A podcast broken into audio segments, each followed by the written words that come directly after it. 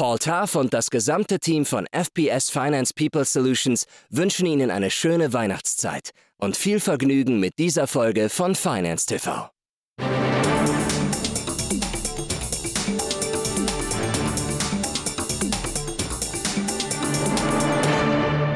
Hallo und herzlich willkommen zu unserer letzten Ausgabe vor der Weihnachtspause. Wir sprechen heute über Innovationsfinanzierung.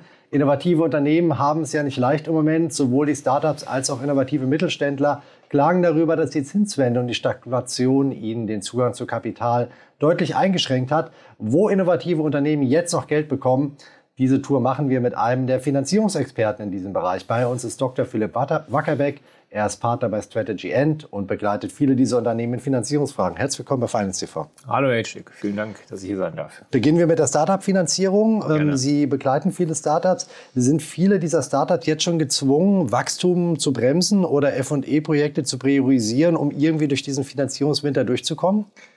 Also es ist zumindest deutlich schwieriger geworden, als das noch vor 12, 18 Monaten der Fall gewesen ist, als sich so langsam ja das Makroumfeld äh, deutlich gewandelt hat. Ähm, Investoren schauen deutlich genauer inzwischen auf Geschäftsmodelle und äh, ökonomisch gesehen macht natürlich gerade die Eigenkapitalfinanzierung deutlich weniger Sinn, zu den gesunkenen äh, Bewertungen mehr Equity aufzunehmen. Ähm, deswegen wird natürlich genauer hingeschaut, wie und mit welchem Geschäftsmodell äh, ist eine Finanzierung möglich. Und da trennt sich jetzt auch stärker die Spreu vom Weizen. Die Unternehmen, die äh, eine, einen, einen, guten Outlook haben, schnell profitabel zu werden oder schon profitabel sind, tun sich auf jeden Fall deutlich leichter als diejenigen, die noch Geld verbrennen, äh, sozusagen. Und äh, es kommt natürlich auch sehr stark nicht nur auf Geschäftsmodelle, sondern auch auf die Branche an, wo ich unterwegs bin. Also von daher, ja, es ist schwieriger geworden, aber es ist weiterhin möglich, auch für gute Geschäftsmodelle, für überzeugende Konzepte Finanzierung zu bekommen. Gibt es denn auch Unternehmen, die jetzt noch defizitär sind, aber eine gewisse Perspektive in Richtung Profitabilität haben, dass die noch eine Verlustfinanzierung bekommen im Moment? Ja, die gibt es auch. Äh, das äh, hängt natürlich davon ab, wie gut ich das erklären kann. Bei vielen Startups ist ja so, dass sie inzwischen ein Stadium erreicht haben, gerade auch bei Scale-Ups, äh, wo, wo es eher eine äh, strategische Frage ist, wie schnell ich auf Profitabilität switchen möchte. Das ist ja immer ein Trade-off zwischen Wachstum und Profitabilität in gewisser Weise. Und wenn ich meinen Investoren oder meinen Banken, meinen Finanzierern erklären kann, warum ich unter bestimmten Rahmenbedingungen noch äh, weiter Verluste fahren möchte, um schneller zu wachsen, um dann eine bessere Marktposition zu erarbeiten, dann kann ich durchaus auch eine Verlustfinanzierung noch bekommen. Jetzt habe ich mit dem einen oder anderen Unternehmer gesprochen in den letzten Monaten und gerade die, die so aus dem Engineering-Bereich kommen, die viel Kapitalbedarf haben, weil sie Komponenten einkaufen, überlegen auch so ein bisschen Asset-Based Finanzierung zu machen, mhm. was ja eher ungewöhnlich ist in, in dieser frühen Phase der Unternehmensentwicklung. Ist das Thema Asset-Based Finanzierung was, was äh, Startups und Scale-Ups ein bisschen durch diesen Finanzierungswinter durchhelfen kann?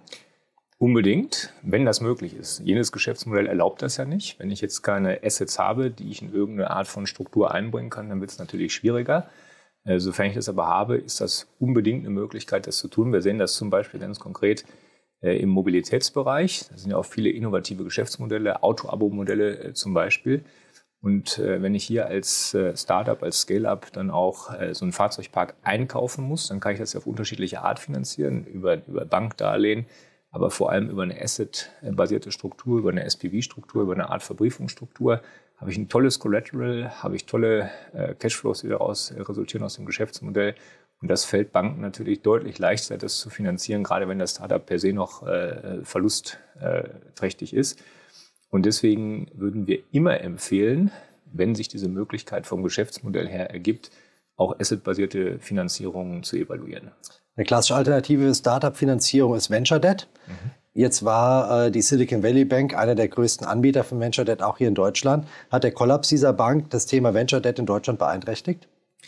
Also ich würde mal so sagen, Venture Debt ist sicherlich eine Finanzierungsform, die weiter an Auftrieb gewinnen wird, grundsätzlich. Einfach äh, aufgrund der Tatsache, dass viele Startups ja auch abwägen müssen, zu welchen Preisen, zu welchen Bewertungen würde ich, wenn ich Wachstum finanzieren will, überhaupt Kapital aufnehmen, auch Eigenkapital aufnehmen. Und da ist Venture Debt im momentanen Umfeld eine deutlich attraktivere Assetklasse, ja, als ähm, äh, sowohl für die Startups, aber auch für Investoren. Investoren müssen ja auch schauen, welche Art von Wachstumsfinanzierung sie zu den gegenwärtigen Bewertungen noch zur Verfügung stellen können. Von daher gehe ich persönlich eher davon aus und wir insgesamt, wenn wir auf unsere Analysen schauen, dass der Markt für Venture Debt auch in Deutschland, in Europa insgesamt weiter wachsen wird. Wie sieht es mit Förderkrediten aus? Ab wann kommen Unternehmen in der Wachstumsphase in den Bereich, dass sie für Förderkredite in Frage kommen?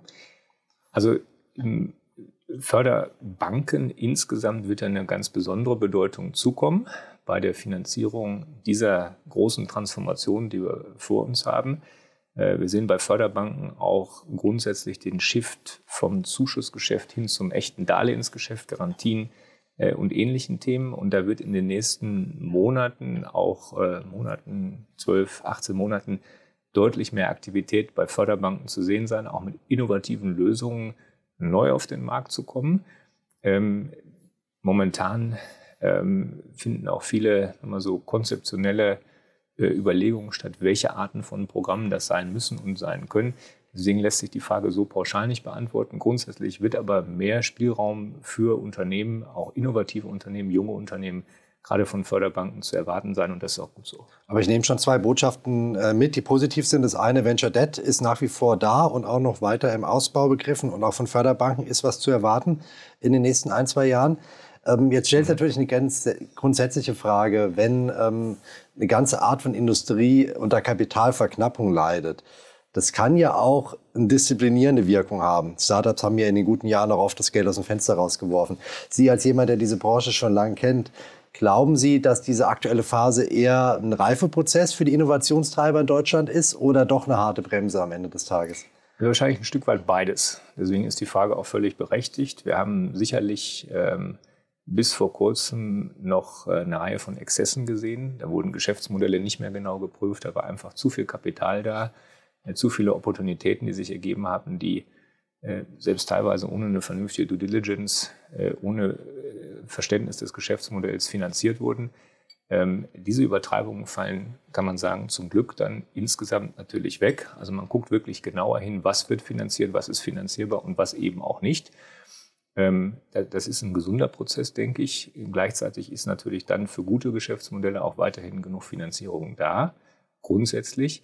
Die Frage wird nur sein, ob wir für die, für die große transformatorische Herausforderung, die vor uns steht, in der Orchestrierung der unterschiedlichen Finanzierungsprovider, wenn Sie so wollen, Banken, Kapitalgeber, Förderbanken, der Kapitalmarkt, ähm, die richtige Mischung zum richtigen Zeitpunkt auch schnell genug hinbekommen. Das wird, glaube ich, eher in der Übergangsphase und gerade wo der, wo der Outlook ähm, bezüglich des, der, der Zinsen noch unklar ist, ähm, sicherlich schwierig bleiben. Aber grundsätzlich blicke ich da positiv drauf. Aber die Ungewissheit, was die staatliche Finanzierung angeht, die jetzt aufgekommen ist durch das BVG-Urteil, macht die Sache ja auch noch mal ein bisschen schwieriger. Das ja. stimmt, genau. Die Rahmenbedingungen bleiben weiter dynamisch, sagen wir es mal so. Kommen wir zum Schluss zu den drei Fragen von Finance TV mit der Bitte um die ganz kurze Antwort. Das erste eine Entweder-Oder-Frage.